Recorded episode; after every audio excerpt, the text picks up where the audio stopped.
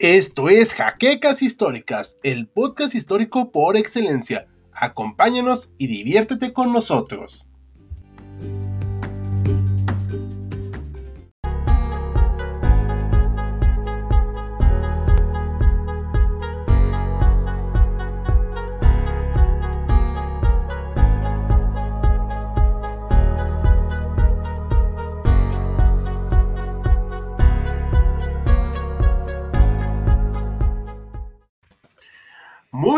Noches, público de HC Historia Contemporánea. Estamos en un nuevo live, ahora sí los hemos hecho seguidos, lo prometido era deuda y ahora sí estamos aquí de nuevo con ustedes. Mi nombre es Hal y hoy nos acompaña pues prácticamente todo el equipo de HC. Se encuentran Maximiliano, eh, de Auslander o Roberto y doctor Mariano García. Mariano para nosotros. Mucho gusto a todos los que nos acompañan. Ahora sí que saluditos. Saludos, Saludos. Gracias. Gracias, no, pues gracias a todos por estar acá. Eh, vamos a hablar, este, bueno, ya les puse de Auslander en los este, comentarios que sean los más respetuosos con las preguntas. Esto también lo voy a decir en, en vivo y en audio, para que tengamos un debate ameno y que sea, pues, pues que nos al retroalimente a todos, ¿vale? Y solo responderemos dudas, preguntas y cuestiones acerca de la tauromaquia. Digo, antes de empezar, yo voy a comentar que aunque yo no soy fan de la tauromaquia, tampoco me provoca ningún problema. Es una postura personal que yo tengo y vamos a saber de cada uno de nosotros. Y pues le cedo la palabra ahorita al doctor García, pero antes le quiero preguntar a él, ¿cómo es que se volvió fan de esta actividad? Por, por genética. Yo fui a los toros de la mano de un tío paterno. Eh, mi mamá era taurina, mi papá también, mis abuelos. O sea, yo las primeras veces que fui a la plaza de toros fui de la mano de mis papás o de la mano de algún tío. Uh -huh. Es algo que generalmente así se transmite. Ya, ya veo. Y entonces, esta actividad, o sea, la conoces desde niño y ha cambiado, por ejemplo, desde. Mucho, mucho, mucho, mucho. Tiene una evolución. Este, la, la, a ver, a ver, quiero hacer nada más hoy un muy breve resumen.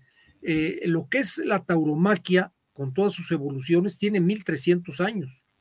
Uh -huh. 1300 años, donde arranca fuertemente en la península ibérica, también lo hubo en, en las islas de Grecia, en Creta, este, en el norte de África. O sea, ese inició con esa idea de guardar a los toros y los guardan montados a caballo, empujados con, con unos palos, con unas estacas, lo cual necesita una, una habilidad de los jinetes y eso la gente lo aplaudía. Eso obviamente pues fue generando espectáculo, fue pasando el tiempo, las primeras corridas se trataban de lancear el toro, lo que son los rejones, lo que ahorita veríamos con la corrida a caballo, y quien ayudaba a estos caballeros, los que venían montados a caballo, eran eh, peones que generalmente traían capas y se ayudaban de esas capas para desviar a los toros, lo cual generaba mayor peligro y mayor emoción en la gente. Eso es lo que fue evolucionando lo que ahorita conocemos con el toreo a pie tenemos dos tipos de toreo, el toreo a caballo, el, el, rejoneo, que se conoce como el rejoneo, y el toreo a pie, que pues ha sufrido muchísimas evoluciones, ¿no? El, el, simplemente el traje de toros, el tipo de corrida, el tipo de lances, y eso pues ha ido evolucionando y ha seguido gustando a mucha gente. Es una cosa donde en, eh, la tauromaquia la tenemos actualmente en países como España, México en segundo lugar, Colombia en tercer lugar, Portugal en cuarto lugar, Francia en quinto lugar. Francia tiene una afición taurina fuertísima. Eh, Venezuela, eh, Perú, básicamente. Claro, entiendo. Bueno, no quiero yo acaparar el micrófono. Eh, si quiere y quien quisiera tomar el micrófono de nosotros, adelante, yo me callo y por favor, adelante, para preguntar. Bueno, a mí me gustaría comenzar con los antecedentes, lo más antiguo que se pueda datar sobre la tauromaquia, y entiendo que en las sociedades cretomicénicas pues existía este ritual en la que los hombres, eh, bueno, participaban en una especie de juego, una especie de ritual con el toro, pero no consistía en matar al animal, sino más bien como esquivarlo, ¿no? Tomarlo de los cuernos, saltar encima de él. ¿Eso sí está relacionado con la tauromaquia actual o serían dos cosas completamente diferentes? No, yo creo que es parte, yo creo que es parte de la evolución. Eso en un, insisto, ¿no? Eso empezó como un, como un juego. Hay que tenemos que ver dos variantes. Una es ese toro original de las civilizaciones cretomicénicas que tú te refieres, era un toro natural, un toro bravo por su naturaleza. Ese toro ha sido alimentado en su bravura conforme fue pasando el tiempo.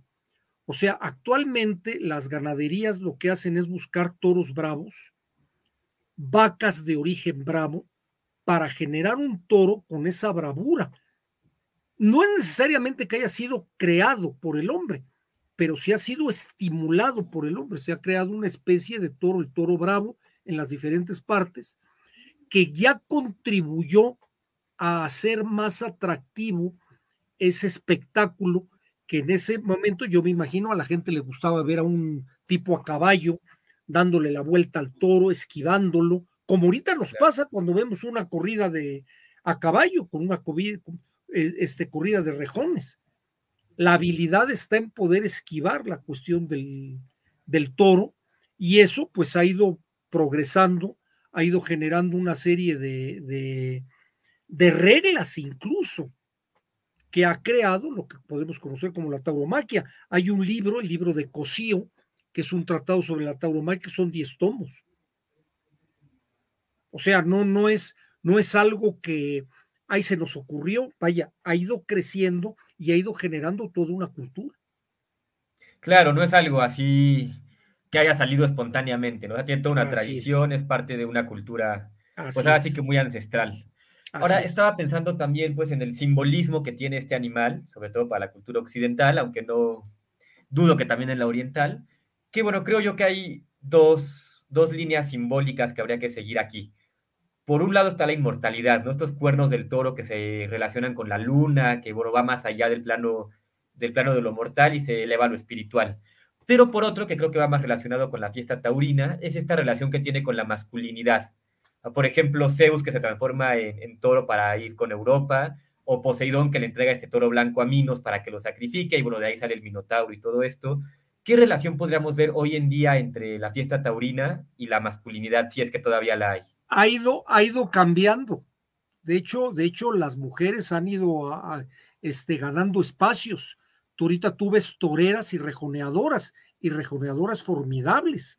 Ha habido, ahorita tenemos una rejoneadora estupenda que es Lea Vicens y tenemos, tuvimos una rejoneadora formorita que es formidable, que fue Conchita Cintrón, una rejoneadora eh, peruana, que además son muy estéticas, o sea, su figura al torear, su arreglo, es algo muy estético, y tenemos toreras de a pie.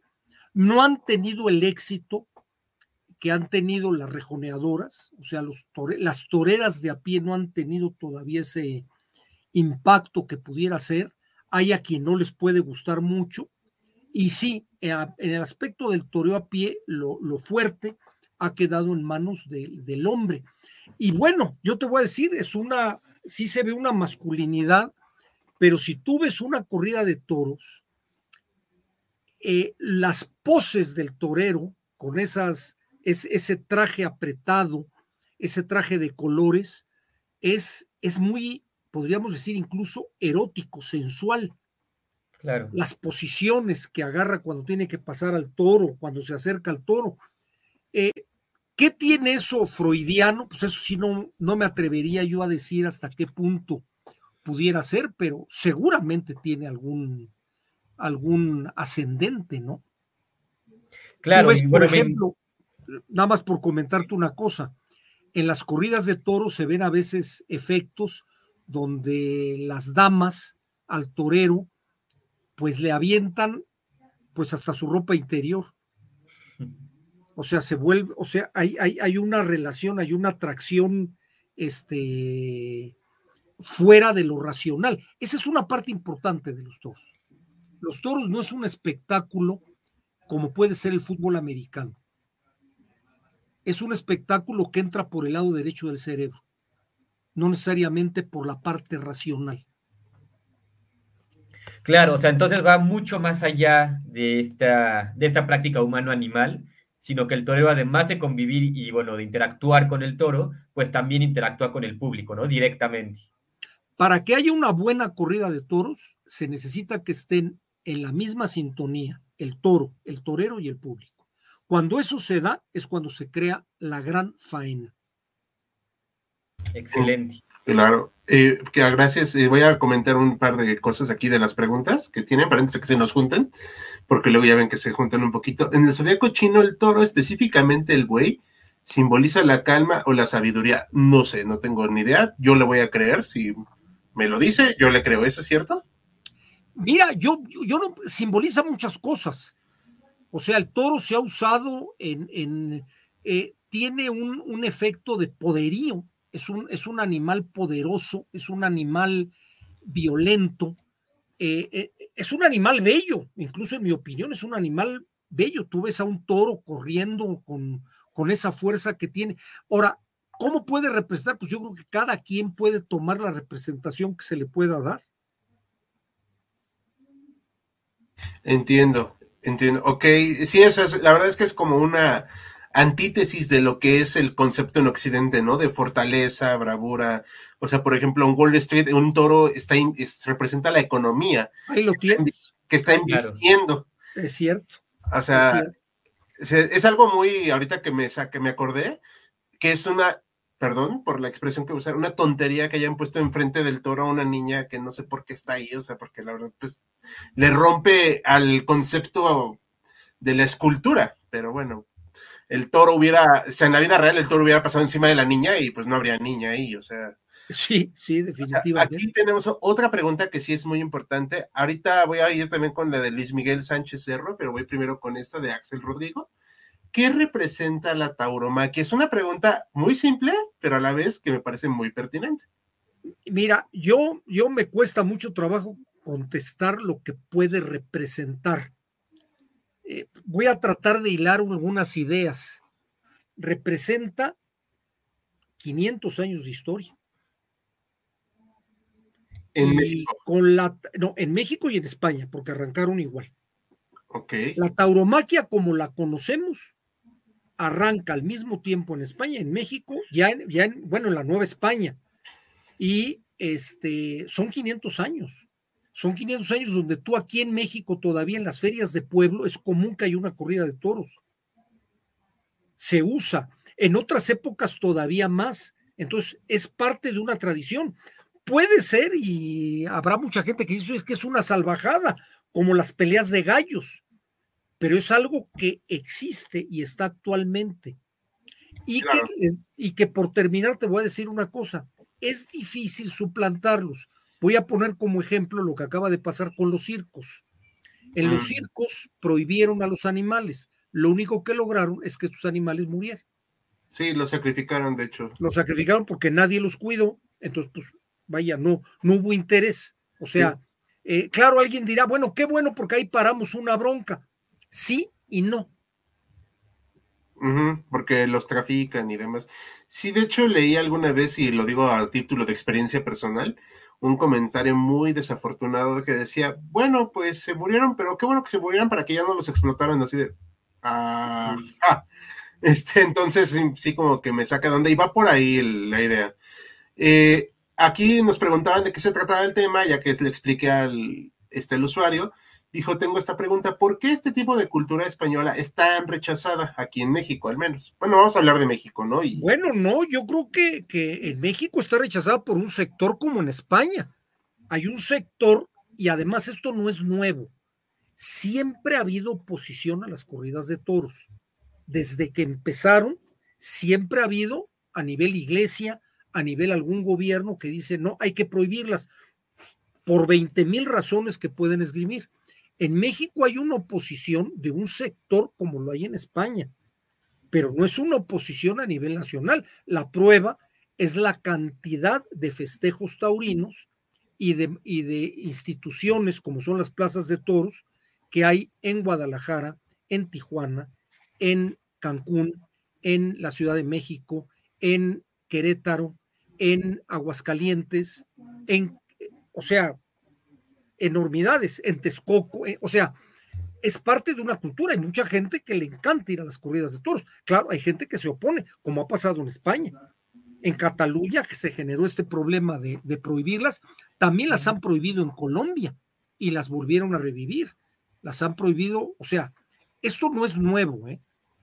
Lo de las prohibiciones ha venido, insisto, aquí en México se prohibió en la época de Juárez y en la época de Carranza, y hubo cambio de gobierno y se volvieron a levantar. Ahora que mencionan esto, me surge una, una pregunta, que bueno, la cultura hispánica va muy de la mano, va muy relacionada con esta fiesta taurina, ¿no? O sea, es algo que es prácticamente inseparable. Entonces, estas prohibiciones que se han dado o se han intentado dar, por ejemplo, en zonas como Cataluña, como es aquí en México o como es en Colombia, tendría que ver con esta separación que se busca de la cultura hispana, de la hispanidad. Sí. Yo creo, yo creo que el caso de Cataluña encaja perfectamente con lo que estás preguntando. Aquí en México es un, aquí, perdón, Maximiliano, aquí en México es uno de los argumentos. El decir es que no es nuestro, es algo que nos trajeron, como muchas cosas.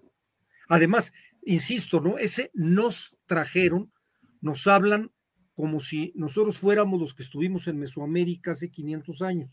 Claro. Nos trajeron, yo diría siempre, nos trajeron y trajimos.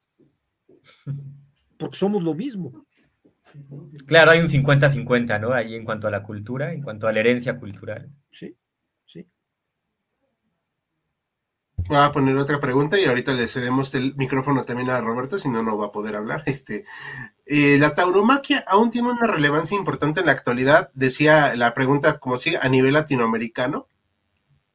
Pues yo creo que sí, no en todos los países, por ejemplo en Latinoamérica hay partes donde no lo hay, pero lo que es Colombia, Perú, y México tienen una, vaya, es un, es un evento que, que, está vivo y que se usa. O sea, tú vas, por ejemplo, a Yucatán, en Yucatán, en cada pueblo, hay corridas de toros, incluso son corridas de toros cebú. No es el toro de lidia normal. Y son en, en, corrales que hacen este, eh, provisionales para tener la corrida de toros pero pues es una actividad que, gusta. Mira, no nada más, vaya, me quiero salir de América Latina. Vámonos a los rodeos que se dan en Estados Unidos y aquí en el norte, en Sonora. ¿Qué sucede? Que tú te montas en un toro, un toro fuerte, un toro que te va a tratar, y eso a la gente le gusta, ¿no? Ver esa habilidad y esa valentía del tipo que se avienta a montarlo. Entonces, pues existe todo ese, todo ese patrón. Entonces, relevancia no te podría decir, hoy hay tantos millones, pero sí te puedo decir, en México hay aproximadamente 30 ganaderías que ganan dinero, dan de comer, a eso se dedican, promueven la fiesta de los toros, y lo mismo pasa en Colombia. O sea, sí, sí, sí tiene una presencia. No es algo que digas, es que cuatro locos nos gusta estar yendo a la feria, a, la fiesta de toros. Es, es, es, fuerte, y se da en todo el territorio.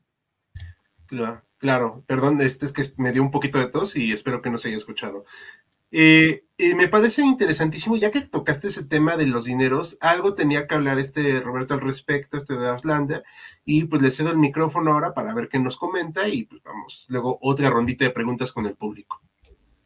Claro, muchas gracias. Pues mira, respecto a este tema, hay bastantes cosas que me gustaría tocar, pero yo creo que la principal es que justamente previo al directo estuve leyendo un poco sobre la tauromaquia porque sinceramente es un tema que es muy ajeno a mí, a pesar de que mi familia sí está presente. De hecho, mi abuelo era un seguidor de, estas ferias taurinas y pues bueno, como igual le, le pasó a ti, Mariano, te pasó a ti, que te lo inculcó tu familia, a mi abuelo también se lo inculcó su familia. Lo curioso es que conmigo ya no se siguió. Entonces yo solo me enteré de la tauromaquia por cosas que él me contaba. Y investigando un poco sobre el tema, para pues tratar de enriquecer un poco el acervo que tengo, el muy corto acervo que tengo sobre el tema, descubrí que en México específicamente, más que evento cultural, se suele tomar muchas veces como deporte o se solía hablar de él en la sección de deportes de los periódicos, de las revistas, y eso me llamó mucho la atención, porque bueno, em, a mí particularmente pues hay deportes que me gusta practicar como el baloncesto, soy también muy fan de la lucha libre, y si hay algo importante dentro de los deportes, es que debe de haber competición dentro de quienes los están realizando. Desde mi punto de vista, un animal no tiene las cualidades humanas que nos permiten entender lo que un deporte es un deporte, lo que una competición es una competición. Cuando yo veo que el toro sale al ruedo, él simplemente, pues, más que tratar de dar un espectáculo como lo está haciendo el torero, pues él está tratando de atacarlo o simplemente correr por su vida, etcétera, etcétera. Entonces, pues eso me llamó mucho la atención. Yo siempre lo había entendido como una actividad cultural hasta que me puse a investigar sobre el tema, específicamente en nuestro país, México. Así que usted, como pues un conocedor, le quería preguntar qué piensa de esto, si lo ve como un deporte o como un evento cultural. No, yo lo veo como un evento cultural. O sea, de deporte estoy completamente de acuerdo contigo. Se ponía en las secciones de deportes porque no había otra parte donde poderlo poner. Déjame que te haga, que te haga una, una aclaración. En tanto en México y en las diferentes ciudades, las corridas de toro tienen que ver mucho con la parte de la municipalidad del municipio. Eh, son permisos que da el gobierno. Los jueces aquí en la Plaza de Toros son jueces que tienen que estar reconocidos por el gobierno de la Ciudad de México. Lo mismo pasa en Guadalajara, en Querétaro, en Madrid. Y por eso cuando un torero no cumple la normatividad, lo meten a la cárcel. Ha pasado muchas veces que los toreros que reúnen al toro o que arman una bronca, los meten a la cárcel y los multan. Es, es una actividad, es una actividad que en su principio suplió lo que después va a venir con las justas deportivas, pero yo estoy de acuerdo contigo. Hombre, independientemente de que un torero tiene que tener una habilidad atlética, no es un deporte. Yo no lo considero como tal, yo lo considero como una actividad artística. No siempre es artística, como igual que un pintor. Un pintor que da tres o cuatro trazos, pues no necesariamente es un artista. También hay toreros que no tienen ni idea de lo que están haciendo y lo que salen es a maltratar o a despedazar un toro. Pero el que sí sabe lo suyo, yo creo que arma una obra de teatro, una obra de arte. Claro, y pues hablando justamente de la tauromaquia como actividad artística, pues mucha gente en estos momentos tal vez piense, ¿cómo es posible que digan eso sobre la tauromaquia? Pero hay que recordar y pues haciendo un poco de la falacia de autoridad que me otorga mi carrera, yo como historiador del arte, puedo decirles que la guerra es también vista como una forma de arte. Eh, dentro de la carrera, pues en sí también vemos aspectos no solo como la guerra, sino también la arquitectura militar, etcétera, etcétera, que pues bueno, eh, no tienen un... no están tan ornamentalizadas como las artes contemporáneas, que muchas veces se dirigen únicamente al placer. Supongo que ese podría también ser el, eh, una actividad, pues digamos, paralela, ¿no? Un punto de comparación para poder englobarlas dentro de la categoría de, de arte? Pues mira, obviamente, pues seguramente eso que acabas de decir generaría mucha, mucha polémica, ¿no? Vaya, por, por todas las consecuencias que puede tener una guerra, pero estoy de acuerdo contigo, la guerra ha generado música, ha generado literatura, ha generado una porque es parte de la actividad humana. Tenemos que entender, también tenemos ahí que vernos con cierta humildad que los humanos pues hacemos muchas cuestiones, a veces, eh, insisto yo en eso del lado derecho del cerebro, ¿no? No necesariamente con racionalidad. El arte, yo algún día, tal vez tú me puedas corregir, el arte transmite, transmite sentimientos, transmite situaciones. Y la corrida de toros, eso es lo que transmite. La corrida de toros no la podemos manejar con estadísticas. Tú si vas a ver un partido de béisbol, hay estadísticas de porcentajes de bateo, lo mismo en el fútbol americano, en los toros eso no existe. La corrida de toros es, un, es una pincelada de arte, es una acuarela que dura lo que dura la corrida. Y el, y el torero es tan bueno como lo que duró en esa corrida.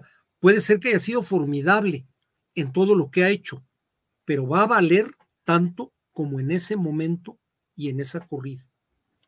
Desde luego, y pues también la tauromaquia es un espectáculo que lleva bastante tiempo preparar, porque pues bueno, los toros naturalmente deben alcanzar cierta edad, no sé cuál sea exactamente, pero hasta que, ese es otro punto que quería tocar, que hasta que no llegan a esa edad, sinceramente se les trata mucho mejor que ningún otro animal pensado para sacrificar. Y podemos compararlo justamente con los animales que pues nosotros como seres humanos, excepto algunos, nos comemos, como bien lo pueden ser las vacas, que ese era un punto de comparación al que quería llegar. Una vaca, la edad legal para sacrificarles dos años, y hasta que alcance esa edad, vive toda su vida dentro de un espacio en el que no puede ni salir a pastar, ni salir a trotar, todo el tiempo está encerrada y bueno, las vacas lecheras ni se diga, porque tristemente duran más tiempo y las tratan aún peor y de nuevo son animales de consumo. En cambio, al toro, de lo poco que sé, y pues si no, pues usted me corrige, según yo no se consume la carne del toro. Pero a comparación de la carne que sí nos comemos, pues esa curiosamente se trata mucho peor. Claro que pues tiene que ver con un asunto de demanda. Naturalmente no es la misma demanda que hay por ver eh, un espectáculo de tauromaquia como pues la hay por, por comer carne, ¿no? Pero pues aún así yo creo que mucha gente que dice, no, pobres animales, los, los matan muy cruelmente y demás, pues creo que también hay que ponernos a comparar que sus vidas en sí no, no las viven mal hay muchos, a, lo largo de toda ella los tratan bien, les dan buena alimentación, tienen lugar para que puedan pastar, para que puedan correr, para que puedan ser toros. Yo creo que los únicos que pueden compararse con los toros son también los que son criadores de caballos. El toro es un príncipe del reino animal. Es cuidado desde que nació. Está planeada su, su crianza, su alimentación este, sus enfermedades. O sea, es todo un, ritual el que tiene la crianza de toros bravos. Es pocos animales tienen el cuidado que se tiene para un toro. Y también déjenme decirles, la, cantidad de toros de Lidia, no todos se van al, a la plaza de toros a morir. De hecho, se eligen los mejores y hay otros que se quedan para seguir como sementales o para pasarla de maravilla en una de esas, porque nunca llegan a pisar una plaza de toros. Claro. Tengo una duda hablando de eso. Eh, antes de que sigamos, y voy a poner las preguntas, y perdón por interrumpir. Este, yo tengo, eh, bueno, tengo entendido que el toro puede ganar la corrida, ¿cierto? ¿Qué le pasa al toro si gana la corrida? O sea, si no, lo sacrifican. El toro puede ser indultado. Dependiendo de las condiciones como llega, tenemos que entender que el toro pesa 500 kilos. Correr durante media hora alrededor de la plaza implica un, desgaste que le puede reventar el corazón, que le puede dañar. Si el toro hace una faena de primera, el toro lo indultan, ese es el premio mayor para un toro y ese toro normalmente se dedica a la crianza. Ese hacerse mental. El hacerse mental. Lo que podríamos decir, como tú mencionas, que ganó. Este, no todas las veces se puede, porque el toro quedó en condiciones difíciles, pero cuando se puede, pues sí es una maravilla para el toro. Ahí también hay un problema, porque estamos hablando del toro como si el toro fuera un ser consciente. Ahí es una discusión muy, muy biológica de ver hasta qué punto los animales son conscientes o no. Yo hasta donde yo sé, la única gente consciente de su realidad en el mundo actual es el ser humano, el que puede tener conciencia de su existencia. los demás no lo sabemos, a lo mejor la tienen, pero no han tenido la, o no tenemos la forma de poder entender que tengan esa conciencia de lo que les está pasando. Por ejemplo, tú ahorita, tú, eh, ahorita decía Roberto, el toro pues es muy bien cuidado. y se la pasa muy bien. Eh, si lo traspasamos a la mentalidad de un ser humano, digamos, oye, qué padre, ha de estar muy contento. No lo sabemos. Sí, claro, sí, sí. Es una suposición, pero bueno, pues si come bien, pues él pues, tranquilo, ¿no? O sea. Se supone, podemos decir que sí. Hay quien dice que el toro, eh, donde es su momento de gloria, es en una plaza, en una plaza donde todo el mundo lo está viendo, donde está saliendo a luchar por su vida, ¿no? Es el momento de, Pero que lo sea consciente el toro, pues eso sería muy, muy presuntuoso de poderlo decir. Voy a poner unas preguntas. No hay que dejar mencionar el toro de Lidia, la subespecie que se ha ido creando específicamente por y gracias a la tauromaquia. Esto es cierto. Totalmente. Aquí ah, comenta este Axel Rodrigo, ¿es cierto que la tauromaquia se remonta a la edad de bronce? Sí, aparentemente sí, lo mencionaba ahorita Maximiliano cuando hablaba de estas civilizaciones eh, minoicas, aparentemente sí, desde ahí había cultos y, y actividades relacionadas con los toros. El uro, había un toro en esta época, lo que se conocía como el uro, que era aparentemente más grande que el que tenemos actualmente, un toro salvaje, y que es el que se usaba para ciertas celebraciones, incluso sacrificios. Entre los romanos era muy común el sacrificio de bueyes. No sé hasta qué punto fueran toros o al hacerlo se tuviera que hacer alguna especie de, de protocolo que pudiera tener, pero, pero es algo que viene desde hace mucho. Obviamente ha evolucionado, obviamente pues esto ha ido cambiando conforme se fueron dando. Pongo el ejemplo, las capas que ahorita vemos, el capote de torear es una capa, es una capa que la gente usaba en el siglo XVIII o en el siglo XVII y de ella se echaba mano para distraer al toro mientras el caballerango o cambiaba de caballo o hacía algo o jalaban al toro para que pudiera estar a tiro, para que el caballero pudiera jugar con él o rejonearlo en un momento dado. No Esa que alguien dice, ¿quién lo creó? Pues no se diseñó, fue algo que la costumbre lo va generando. Claro, una tradición. Exacto. Ok, aquí no dice Osorio Andrea, en Xochimilco hay una arena para corrida de toros, pero me parece que ya no se realizan. No tengo ni idea si hay una. No lo sé. Yo sé que aquí en la Ciudad de México está una que está en satélite, que es la Plaza de Toros de la Florecita. Actualmente la Monumental, que es la plaza de toros más grande del mundo, la que tenemos en México, la que está en la Condesa. No, no en la Condesa, en la colonia Nochebuena estaba la, Plaza de Toros de Cuatro Caminos, donde ahorita hay un centro comercial. La Plaza Tore. Y está la Plaza de Toros del restaurante Arroyo, donde se mm. hacen corridas, becerradas, no corridas en forma. Ah, se han llegado a hacer corridas en forma, tiene algunas limitaciones. Eh, no sé si hay auto, te hablo con franqueza. Sí. Sí, no, pues está, pero es, es, buen dato a ver si algún día lo, lo corroboramos. Eh, considero que la tauromaquia se desprende en muchos aspectos culturales como la arquitectura de los lugares, la vestimenta, la música, la comida. En el cine hispano se llega a ver. Sí, de hecho, yo también quería comentar de esto ahorita que lo menciona, que aquí en la Plaza de Toros, porque me queda relativamente cerca, o sea, cada vez que hay una faena, es todo un ritual, o sea, la gente va, se echa su vino, están los restaurantes, las taquizas, o sea, sí es como que una onda muy, Así es. Muy cultural, o sea, no. Y mira, aquí no entra la cuestión de la feria. Por ejemplo, de donde yo soy, en Los, en febrero, los primeros días de febrero, hay una feria, como la feria de Texcoco.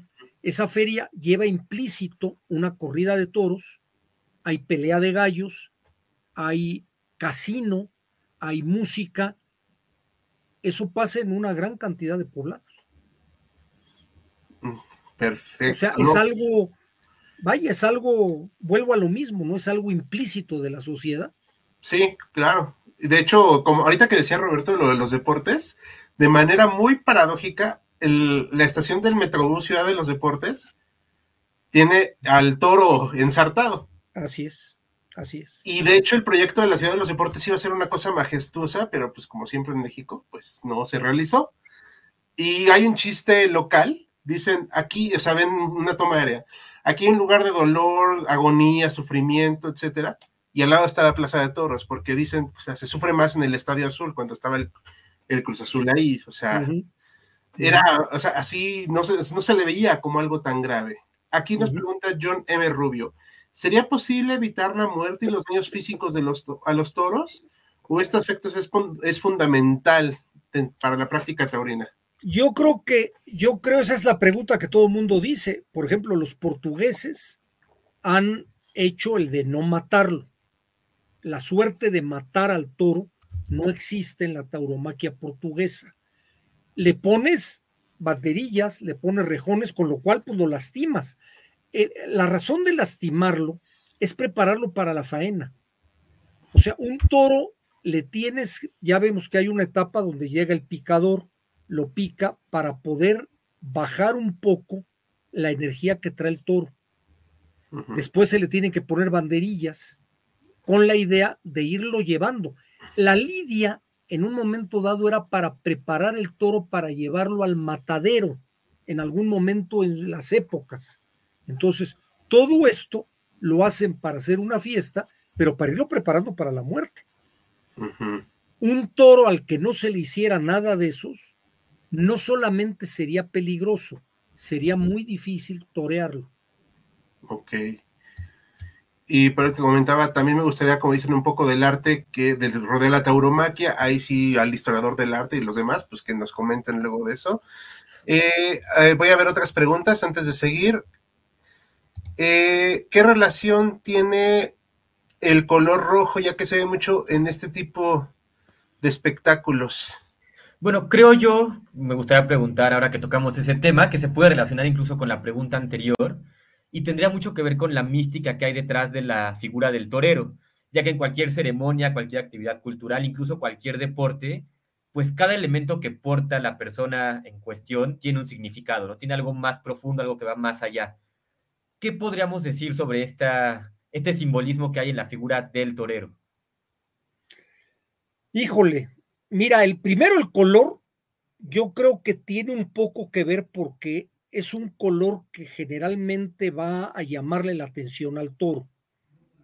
El color rojo, pues es un color que todos lo vemos este, típico. Sé yo que hay corridas que han toreado con, con, con otros colores y el toro se deja llevar por otros colores. De alguna manera el color rojo, pues yo siento que es más vistoso y que lo ubica mejor al toro el toro se ubica mejor para poderlo llevar. Ahora, todo lo que es la, la indumentaria del torero, pues son cosas que se han ido generando y que ha creado tradición. El vestir a un torero les lleva horas, desde que se va a preparar para la corrida, alguien lo tiene que ayudar. El torero por sí no se puede quitar los pantalones. Los pantalones están apretados, llevan, llevan unas, este, unos tirantes, este, no tiene, no tiene como un pantalón normal para decir, oye, voy al baño. O sea, es toda una bronca, va apretado, todo lo tienen que vestir, va encima de, de un recubrimiento de tela, de unas mallas. O sea, tiene toda una... ¿Por qué se dio esa simbología? Pues ahí yo me remontaría a, a esa película de violinista en el tejado, cuando en algún momento de la escena alguien le dice, oye, ¿y quién empezó con todo esto? Y él dice, es muy claro, no tengo la menor idea. Son cosas que se han ido acumulando. Hay un, un traje de toros, un traje de torero, pues puede llegar a costar 100 mil pesos, medio millón de pesos, dependiendo, porque lleva hilos de oro, dependiendo de la capacidad del torero. Eh, es algo muy especializado hay quien le gusta llevar imágenes de algún santo, por ejemplo, David Silvetti le gustaba en todos sus capotes y en todas sus, sus faenas llevar a la Virgen de Guadalupe, que eso es otro rollo que tiene, ¿eh? el rollo religioso. Los toreros llevan en una maleta, antes se usaba mucho, llevar en una maleta una especie de pequeña capilla donde están sus santos a los cuales se invocaban. Esto tiene mucho que ver también con esa cuestión andaluza que tiene que venir de los gitanos, que hay una especie de, eh, tradiciones, supercherías, este, ritos. Por ejemplo, hay quien, entre los toreros es común que cuando ellos se felicitan, le dicen, espero que el toro te agarre y te mate. Entonces tú dices, oye, qué bárbaro, qué salvajada. No, es, es, es algo, es como de buena suerte. El decirse algo así es como de buena suerte. Es como el rompe de una pierna, ¿no? Ándale, hay una película icónica del, toreo. Hay, hay, hay, dos películas, hay una película icónica del toreo que se llama Ese toro negro, que sale Fernando Casanova, este, Tere Velázquez, y ahí sale eso. Entre ellos se, se, se como que se pican mandándose malos señales, pero en realidad dicen que es un buen. Es el caso de cuando el torero, si ustedes han visto una corrida de toros, Ah, cuando va a brindar al toro, a veces que lo brinda al público, se quita la montera, la avienta, y si la montera cae con los nachos para arriba, o sea, con la parte de la cabeza al, al, al, aire, es mala suerte. Entonces tú ves que muchos toreros se acercan y la voltean, mm. porque es algo supersticioso. Trae mucho, o sea, uf, hay un, un montonal de, cuestiones de ese tipo. Eh, hay, por ejemplo, no nada más eso que estamos viendo, cuando a un toro lo van a despachar porque no funcionó, lo banderillan con banderillas negras. O sea, hay una infinidad de, de, cuestiones. ¿Cómo se han generado? Pues por la costumbre. Tú me preguntas, oye, ¿cuál es la razón? Insisto, como en la película Violinista en el Tejado, te diría, tradition.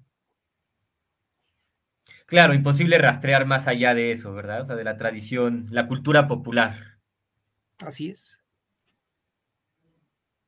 Parece que bueno, creo que también dentro de esta, de esta simbología, de esta mística, pues está presente la espada, ¿no? La espada que igual va muy de la mano con la hispanidad, o sea, la verdadera destreza era totalmente hispánica y que pues representa no solamente al país, ¿no? sino las tradiciones que esto conlleva y la superioridad que llegaron a ganar usando esta técnica. Eso, ¿hay algo más que se pueda decir de esta espada? O, pues es que definitivamente es parte de la hispanidad, o sea, el, yo creo que un, un eh, es parte de la hispanidad la corrida de toros, pero insisto, esa espada también se usó en la Nueva España, se usó en España, se usó en Perú, se usó en Venezuela y en muchas otras partes, en Cuba. En Cuba hubo mucho tiempo que hubo corridas de toros.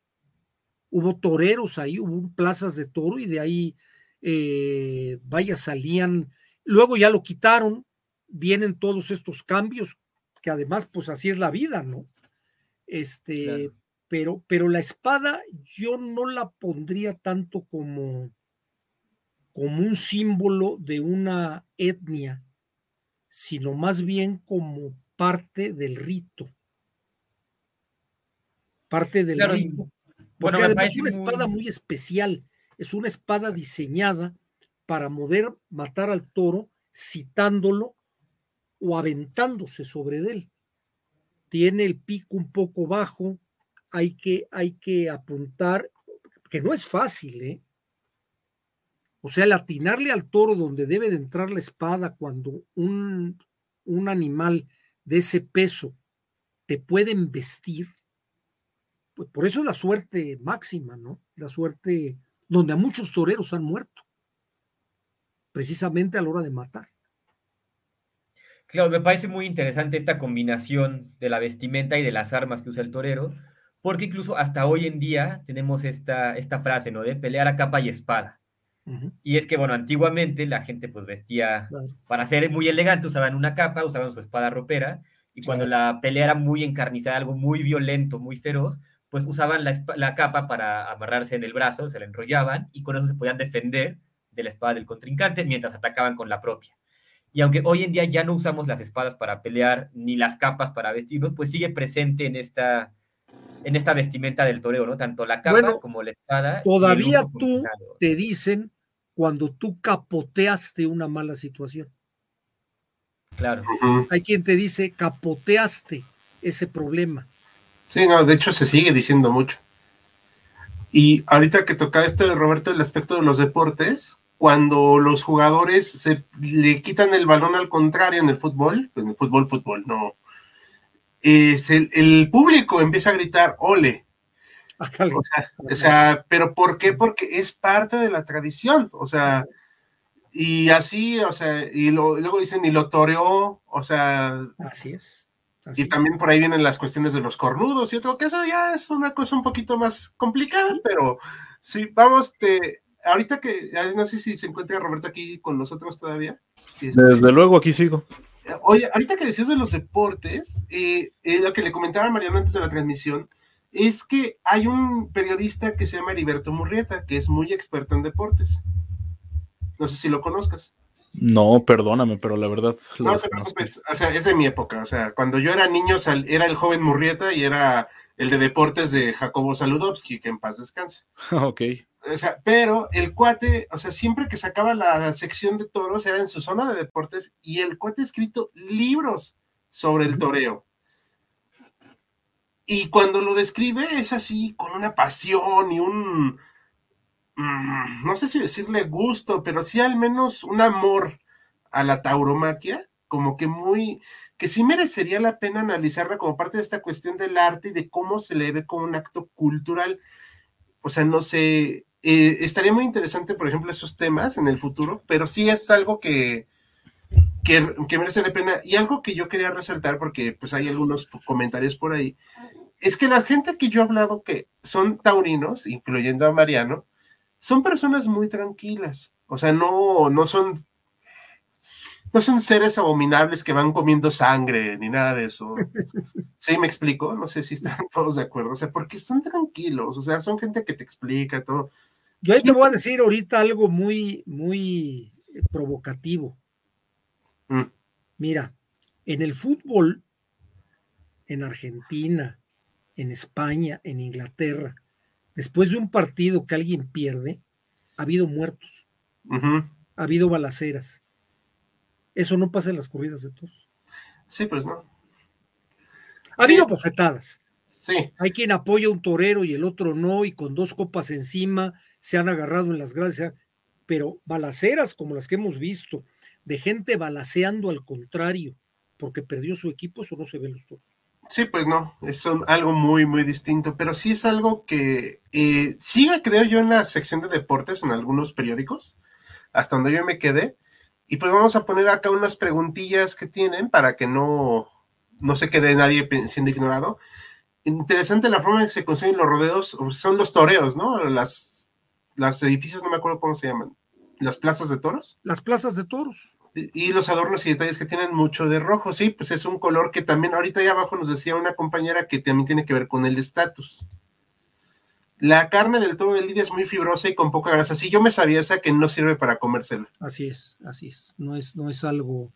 Sí la dan, ¿eh? Sí la gente se la come. Eh, no, hay mucha gente que la aprovecha, pero no es realmente algo que puedas decir qué maravilla, ¿no? No. Eh, que decía este compañero que sí distinguen los colores los toros, pero no de la misma forma. Ven una paleta de colores menor o mayor que el ser humano, dependiendo de la especie. yo, la verdad. Sé que hay algo así. Sé que hay algo así.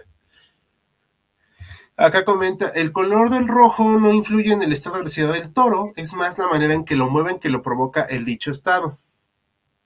No sé. Sí, eh, no, no se alborota con el color rojo, se alborota con algo que le llama la atención. Ok. Y es por eso donde es la suerte, donde tú lo toreas.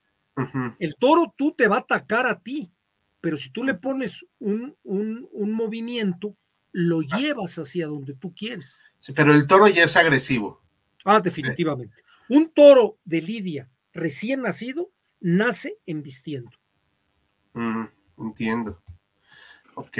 Los decía los eh, toros urus que sí se extinguieron. Bueno. El uro, el uro, que es el antecedente del toro actual. Sí, aquí comentaba uno que con cómo y con qué fin surgió la tauromaquia. Más o menos explicaban algo, pero no quiero interrumpir, mejor me callo y comenten ustedes, por favor. Pues mira, lo que yo les platicaba, la tauromaquia salió de, las, de, de manejar el ganado. Al manejar el ganado, alguien tenía que llevar las reses. Esas reses había toros, había vacas, entonces alguien las movía. Al montarse a caballo, pues venía lo de pasa con los vaqueros el vaquero genera una gran destreza, si nos vamos al cowboy americano o al vaquero mexicano, generan una gran destreza manejando el caballo y pudiendo moverse entre vacas y toros que le dan una cornada y matan al caballo. Claro. Y pueden mover a caballo cientos de reses, como antes se manejaba. Los vaqueros se juntaban, llevaban las reses y las llevan a un corral donde es donde las van a vender o las van a transportar o donde van a hacer negocio con ellas de ahí empiezan a salir estas habilidades. Comentaba aquí alguien que Bruno Alejandro, eh, probablemente que surge por fines religiosos en la era meónica, en lo que es ahora la isla de Creta. Ni idea. Yo reprobé prehistoria y todo eso. Yo sé que sí, ¿eh? no, no, no, no te puedo decir que tenga todo el antecedente, pero creo que es el lugar donde creo que hay incluso hay ruinas donde aparecen toros. Hay una, por ahí una imagen, no la tengo a la mano, una imagen donde la entrada de el rey de Creta, en Minos, creo que me imagino, la, la, puerta encima tiene los cuernos de un toro, está simulado un toro, o sea, era un objeto de culto. El toro se veía como un animal al cual se le rendía culto. Max, ¿ya activaste tu micrófono? Ya, ya lo activé. Ah, y quiere decir que sí, o sea, bueno, hay muchas, o había muchas ceremonias religiosas que tenían como elemento principal el toro, ¿no? Como les decía hace unos minutos, pues eh, tenemos este mito clásico de Zeus convirtiéndose en toro para cortejar con Europa, ¿no? Y luego el mito, que creo que es todavía más famoso, de Poseidón, que es, le es favorable a Minos, y a cambio quiere que le sacrifique el animal más hermoso, ¿no? El más el más fuerte, el más grande, y le otorga un toro blanco para ser sacrificado. Entonces, eso nos habla de que efectivamente se sacrificaban los toros para los dioses, ¿no? Para los dioses griegos y romanos. Sin embargo, también hay que hablar de los rituales o de las ceremonias que no necesariamente son religiosas, sino que tienen que ver, por ejemplo, con un paso de un estado de la vida a otro, una iniciación. Por ejemplo, iniciación a la, a la edad adulta, iniciación como parte de tu sociedad, iniciación a la masculinidad, entre muchas otras. Ok, yo no me sabía eso. Aquí nos comenta Isabel Salgado, que es uno de nuestros usuarios seguidos. Si no abren el evento, no puedo fijar la notificación. Perdón, hemos querido hacerlo de eventos en Google, pero la verdad, mis actividades luego me lo impiden y se me olvida. Pero buenas noches a ella. Pongo otra pregunta. Mencionó que el tinte rojo vivo era muy caro y que se iban dos lavadas. Era una cuestión de estatus también. Pues sí, me imagino, ¿no? O sea, de yo puedo pagar el color rojo, tú no. Bueno, ahí me gustaría agregar algo, un dato ah, curioso que resulta que en Europa occidental, bueno, oriental también, pues los pigmentos eran muy raros y por lo tanto increíblemente costosos. Me viene a la mente, por ejemplo, ahorita el púrpura, que bueno, estaba reservado para la clase más alta de las altas, o sea, los reyes y tal vez los sacerdotes, pero nada más. Incluso para decir que alguien era rico, no dicen tiene mucho dinero o es muy rico, sino que dicen viste de púrpura. Y bueno, eso, ese pigmento lo obtenían de un molusco, no, recuerdo exactamente el nombre de este molusco, pero era muy difícil de conseguir. Con el rojo pasaba algo muy similar, o sea, un producto que no se podía conseguir, no cualquiera podía utilizarlo. Y la cosa no es que cambie como tal, pero bueno, da un giro inesperado cuando los españoles llegan a lo que hoy en día es México, porque aquí se da la grana cochinilla. Es un animalito muy chiquito que se da en el nopal y al ser molido, al ser triturado, pues despide un color rojo muy intenso y que además dura pues muchísimo. De hecho, hoy en día se sigue utilizando y pues bueno, si tenemos ropa de color rojo, cualquier tela de este color, seguramente ha, sido, el pigmento se obtuvo de esta grana cochinilla. Ok. No sabía ese. Bueno, sí sabía la grana cochinilla. Perdón. Lo de los colores, y qué bueno que lo mencionas, lo de los colores es algo de alguna manera relativamente moderno. Hombre, mm. moderno, estando hablando de 400 años para acá, antes las telas eran de lo que salían. O sea, el color lo decidía el material, hasta que empezaron los teñidos y toda la cuestión textil que cambió todo ese influjo de colores que si mal no me equivoco tiene mucho que ver con la caída de Constantinopla y la entrada de todos estos textileros de origen eh, medio oriental a Europa. Bueno, entiendo que puede remontarse todavía, todavía un poquito más atrás de la, de la caída de Bizancio, de hecho a las cruzadas de las que hablaremos más adelante. Claro, claro, claro, es cierto. Que fue cuando, Exactamente, cuando la gente de Occidente comienza a viajar a Oriente, no solamente en cuestiones bélicas, ¿no? sino que ya empieza a haber comerciantes, exploradores, y justamente llevan a Europa lo que son las especias y los pigmentos, cosa que se van a vender como pan caliente en Europa, obviamente entre la clase más rica, ¿no? La más poderosa, y pues va a impregnar la cultura occidental porque evidentemente los que más tienen mejor se pueden vestir y lo van a, a demostrar con los colores que portan. Exacto. Ok, hay, eh, ¿qué comenta Isabel? Hay una espada especializada para matar todos con una curva particular, perdón. No me acuerdo cómo se llama, pero sí sé. Es el estoque. Estoque, ah, por eso. Cuando te da una estocada, ok, este, ah, es eso. Ah, qué bueno que mencionas esto, Hal, y bueno, también Mariano, porque hay gente que confunde estoque con estocada. No es lo mismo. Estocada es el acto de estocar. puedes estocar a alguien con un cuchillo, con una espada, con un sable. El estoque es un arma especialmente diseñada para estocar. Ah, ok. Bueno, gracias por exhibirme mi ignorancia, ya me voy. No, no es cierto. Pero no, qué bueno que lo sé ahora, o sea, que porque la verdad yo no sabía, no tengo ni idea de esos temas. En Colombia, aunque en las capitales rechazado, en sitios con tradición ganadera, el campo en general siento que está más aceptado. Gracias, Kevin, por este comentario. Hay que recordar que Gabriel García Márquez era taurino, si mal no recuerdo. Y también Mario Vargas Llosa, que yo sé que ahorita está de moda decirle que casi casi es un fascista de lo peor, pero bueno, es el tipo tiene derecho a sus gustos. Curiosamente, Argentina, con una inmensa cantidad de bovinos, siempre fue contra los toreos. Se prohibió toda actividad como corridas y encierros hace más de 150 años. Órale, no sabía eso. La verdad es que no. A ver, te voy a decir que también vienen, tiene que ver, a veces creemos que Latinoamérica somos idénticos. No, para nada. Tenemos que entender que Argentina, la, la emigración europea que llega a Argentina, que es fuertísima, es de origen italiano. Eso va a cambiar mucho el enfoque y la cultura, incluso el lenguaje del español argentinizado y está muy influido por la parte italiana. Sí, pues sí, sí, claro. Eh, Como nosotros hablamos de chambear, ellos hablan del laburo. Del laburo. Que viene del italiano como nosotros hablamos de, eh, comer o de papear o de, no sé, echar taco, ellos hablan del manjar. O sea, que es mm. parte común entre, entre los argentinos. Se crea este lenguaje que es el lunfardo. Mm, claro. Entonces, es toda una cultura, obviamente, y que cada pueblo pues va tomando su camino, ¿no? Claro. No a fuerzas a todos les tiene que gustar lo mismo. Claro, sí tienen un tono muy particular, nada malo, o solamente es un tono particular. Sí, claro. Los claro, adoraban a los toros, pero veían las corridas. Sí, claro, o sea, no decimos que sea exactamente igual, pero como que puede ser ahí un antecedente muy lejano, así. Pero yo no. Fíjate, fíjate de las cuestiones culturales interesantes. Ya ven que en Argentina, en Uruguay, toman mucho el mate que es un, como una especie de café, es un poco estimulante, digestivo. El mate estuvo prohibido durante mucho tiempo en Argentina, en Uruguay, porque lo veían como una especie de droga. Ah, no sabía. Vaya, incluso el tabaco, aquí en lo que era la Nueva España, también llegó a prohibirse por la Inquisición. Ay, bueno, sí, pero pues, eso que le hicieran caso a veces, pues ya. Eso es aparte. Aquí está otro de nuestros editores de HC, Omar. Hola, buenas noches, Omar, pero bueno, dice que buenas tardes. Este, pero sí sabemos que quiso decir buenas noches. ¿Se podría decir que el toro tiene alguna similitud con las antiguas justas en Roma? Mm. Yo creo que sí. No sé. Yo creo que sí.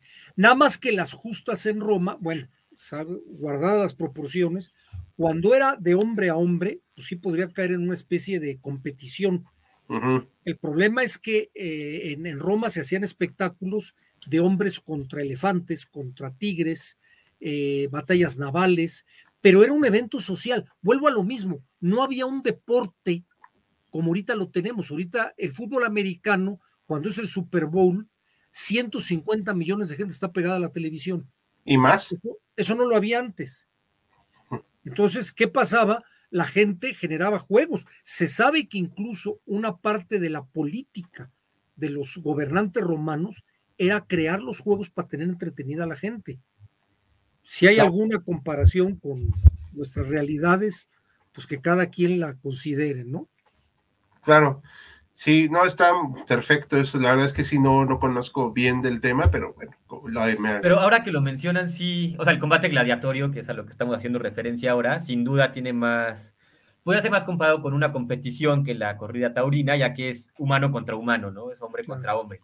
Sin embargo, también podemos mencionar esta, estas carreras de cuadrigas que se inauguran en el siglo IV, más o menos, justamente para no estar matando gente, ¿no? Ya que el imperio se vuelve cristiano y dicen, bueno, no está padre matarnos entre nosotros, pues hay que hacer ahora carreras en las que la gente, bueno, parece que se vuelven muy fanáticos, apoyan al equipo verde o al equipo azul, e incluso si llegan a hacer, hacer desmanes, incluso peores que los que conocemos hoy en día.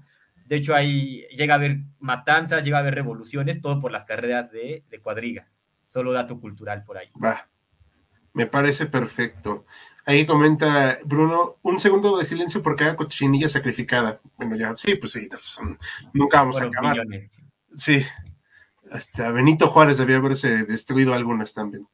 De hecho, el mate es como un té y estuvo prohibido en las épocas de las dictaduras militares debido a que la gente se reunía a tomar mate. Me imagino que para evitar conspiraciones, pero estoy especulando más que afirmando la verdad. Y mucho antes, ¿eh? independientemente de las dictaduras militares, mucho antes, había por parte de la iglesia la prohibición porque se veía como lo que decía Maximiliano el tabaco. Okay. Era, era algo nocivo, era algo, no sé, que de alguna manera pues no les gustaba. Sí, creo que como pasó con el alcohol. Sí. El alcohol ah, bueno, muchas veces en muchos lados, ¿no? Y se vuelve peor la cosa.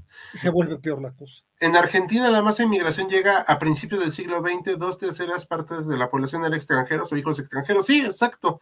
Y eso cambia muchísimo, pero no vamos a llegar a los niveles del presidente de Argentina de su tipo de declaraciones un poquito peculiares, ¿no? O sea, porque no las voy a repetir aquí, pero todos sabemos a qué se refirió. Eso ya será otro programa. Sí, la más numerosa era de lo que dice Italia, seguido de los que escaparon de la disolución, perdón, del Imperio Turco Otomano, y en tercer lugar España. Órale, eso sí no lo sabía. tiene eh, sentido. Tiene que sentido. Ah, y por último, aquí ya pues, estamos cerca de concluir, chicos, estamos cumpliendo la horita de transmisión. Ya que lo mencionan, en el mismo toro se pueden ver las diferencias en Latinoamérica. Supongo que cada país lo hará con ciertas características diferentes. ¿Sería correcto afirmar eso? La verdad, no sé. Eh, las diferencias en Latinoamérica. De cada supongo, Supongo que se refiera, bueno, yo, yo creo que es un error considerar a Latinoamérica como una homogeneidad. Sí, claro. En todos los aspectos, porque hay orígenes diferentes. Definitivamente en la tauromaquia hay bastante unidad. Tú puedes ir a una plaza de toros en Colombia y vas a ver las normas, las características, el mismo sistema. Lo mismo pasa en Perú, lo mismo pasa en México, lo mismo pasa en Guadalajara, incluso lo mismo pasa en Francia. Ahí sí tenemos que hablar que lo que es la normatividad, salvo Portugal, por lo de la cuestión de la exención del, del matar al toro, podemos hablar, tú, tú llegas a Colombia y es más, el rito desde comprar un boleto es idéntico a lo que pasa aquí en México. Ok, perfecto. Últimas dos preguntillas que voy a poner. Bueno, más bien este es un saludo. Saludos del gran estadio, supongo, estado de Hacho. Saludos. Saludos. Ah, pues de Hacho en Perú, qué bárbaro. Ah, también había un compañero de Lima, también a él saludos. Es el Vaticano, es el Vaticano de la tauromaquia en Perú. Oh, es la plaza de toros de Hacho. Ok, no sabía, la verdad. como desconozco mucho del tema, pues por eso no opino mucho. Eh, buenas noches, el afroprusiano. Eh, mi bisabuela era fanática de estos eventos, pero me parece un acto cruel. Yo soy fan de los cortes de carne, pero entre mejor tratas a la res, mejor sabe la carne. Aquí voy a meter mi cuchara rápido antes de dar lo que les cederles el micrófono. Como comentamos al principio, es todo un ritual y se dejó establecido que la carne de toro de Lidia no es en ningún sentido para comer. Se puede comer, Pero no, el toro de Lidia en sí no está hecho para eso, es, elegido. Así como los plátanos hoy en día, que no son lo mismo que en su momento. O sea, si ustedes comen un plátano silvestre, pues se van a morir porque no pueden, van a poder digerirlo. Eh, el toro de Lidia es una creación de selección, que es lo que más o menos luego les explico a los veganos, ¿no? O sea, la vaca no es salvaje, o sea, es un producto muy casero, muy doméstico. Entonces, va por ahí, o sea, entiendo tu punto, se respeta, solo puse este comentario porque fue lo suficientemente respetuoso y no este, provocó descalificaciones y lo apreciamos mucho. También para que sepan que eh, queremos entender sus opiniones, entendemos que no les guste, porque, por ejemplo, a mí no me gusta, pero no por eso la ataco. ¿Vale? Claro, aquí no está haciendo una apologética para la corrida, ni se está criticando la corrida, solamente es el, desde un punto de vista histórico, ¿no? Un análisis. Y con eh, Mariano, que es aficionado, que nos comentó todo lo que es un ritual alrededor. Es una actividad cultural muy impresionante, la verdad, porque yo no sabía todos estos datos. Y pues bueno, creo yo que por mi parte en este momento yo sería todo lo que podría decir. No sé si quieran comentar algo más. Yo nomás quisiera agregar, nada más para terminar, la generación de actividades artísticas que ha generado la tauromaquia en pintura, en literatura y en música. Mm. Es enorme, o sea, la música relacionada con la fiesta de toros es enorme y es tan mexicana como española. O sea, alguien puede decir que el paso doble, que es auténticamente muy taurino, es español. Y aquí tenemos pasodobles que usan los mariachis, como el de Silverio, que lo hizo un mexicano, que es Agustín Lara. O sea, hay una unificación cultural de estos, estas manifestaciones. Claro. Novelas y libros, nada más, perdone, porque me puedo seguir, pero tú hablabas de Heriberto Murrieta. Ha habido una gran cantidad de cronistas taurinos, escritores, como fue Pepe Alameda, como fue Paco Malgesto, que, han escrito una infinidad de libros sobre, sobre el tema. Sí, claro. Y lo que comentaba yo en privado con ustedes antes de empezar, o sea, Santa, el gran héroe, digamos, de la, de la novela, es el torero, que no me acuerdo de su nombre. Así es. El símbolo del hombre, así, ¿no? O sea, así es. el hombre. Y la película, que cuando hablabas hace rato de las mujeres de toreras, este, Cenicienta, una película española. Sí, sí. Es buenísima. Y sí, es una que la acaban de. Es reciente, ¿no? Sí, de, si mal no recuerdo, del 2015 con Maribel Verdú, pero es buenísima la película con ella, o sea, la torre, y es, muda, si mal no recuerdo la película. Sí, sí, es una, eh, es algo interesante, yo no la he visto, eh, pero, pero sí he leído acerca de ella.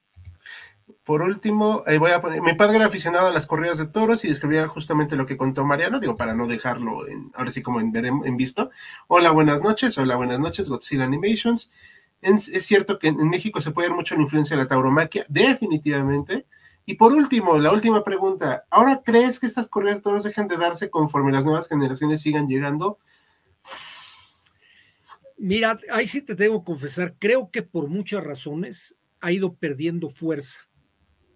Tú, por ejemplo, ya no ves los llenos que se veían en la Plaza México, como antes se veían y en otras partes.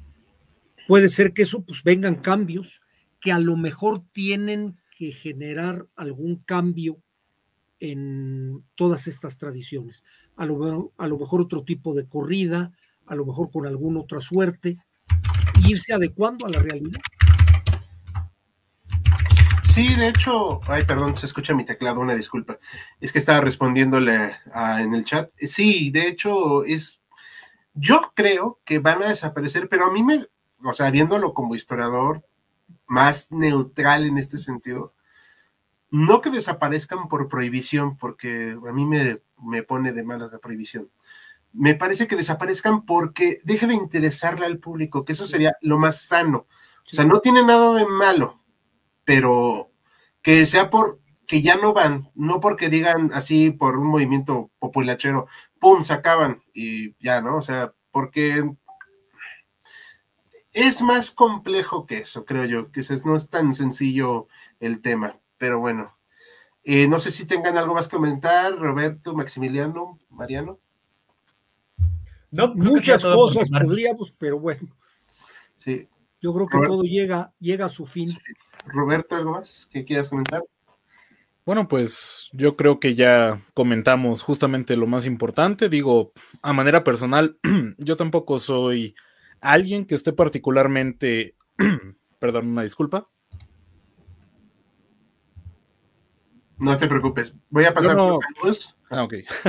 no, no, para lo que te recuperabas. Sí, sí, sí. Eh, nada más era para aclarar mi garganta. Pero, volviendo a lo que estaba explicando, si bien yo no soy alguien que disfruta de pues este espectáculo de este evento cultural, sí hay que reconocer que pues si a la gente le gustan los, los toros, principalmente el toro de Lidia, pues apoyar este tipo de movimientos también es apoyar a esos toros de una manera, porque pues sin esto eventualmente se van a extinguir. Hay que recordar que son animales exageradamente caros, que requieren una cantidad de cuidados que no son nada baratos, que requieren grandes espacios para vivir y que pues justo como se comentaba al principio con lo que pasó con los circos cuando prohibieron los animales, es que pues los toros que queden, que queden vivos pues se van a ignorar o se van a tratar mal en el mejor de los casos. Así que pues es una cuestión difícil porque saber que, eh, que si en algún momento termina este espectáculo y esta cultura, pues también va a ser el fin para especies enteras, bueno, para subespecies enteras de toros. Y eso hay que tomarlo a consideración. Y para un estilo de vida honesto de vivir de muchas personas. Efectivamente, porque pues hay que recordar que esto le da trabajo desde criadores hasta los propios toreros. Sí, claro.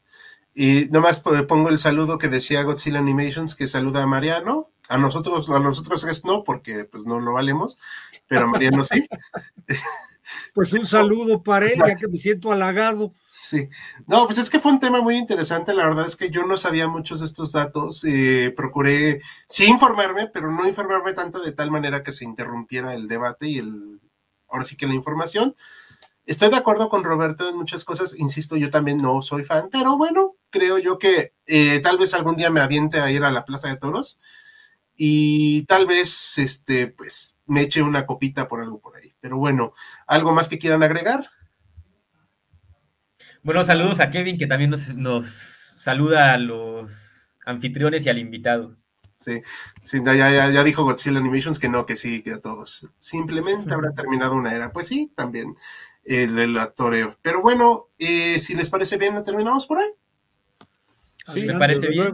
Y pues, antes, antes de irnos, un poquito a manera de spoiler, les recordamos que el día de hoy acaba de estrenarse nuestro nuevo canal, Los Saberes Humanos, que va a estar enfocado justamente a temas culturales. Entonces, si quieren darle una vuelta, ya se subió el primer video. Nuevamente lo encuentran como los saberes humanos. Y si no, en cuanto acabe el directo, les dejamos un comentario fijado con el enlace. Sí, de hecho, ahorita, ahorita les comento, y por favor no se vayan a ir Maximiliano y eh, Mariano del en vivo, ahorita nos terminamos de platicar. Eh, ya lo puse en la comunidad de HC para promover el primer video de este canal. ¿vale? Para que lo vean ahorita ahí. Y en un ratito ponemos la, publicación en redes sociales del en vivo por si quieren verlo desde el principio. Pues bueno, eh, yo soy Hal, me despido y cedo el micrófono a los demás para que se despidan. Buenas noches a todos, muchas gracias por escucharnos. Pues buenas noches desde México, saludos y los esperamos la próxima semana, mismo día, misma hora. Muy buenas noches a todos, gracias por habernos tenido aquí un rato. Creo que fue una conversación bastante interesante, así que nos veremos en una próxima ocasión. Hasta luego, chicos. Buenas noches.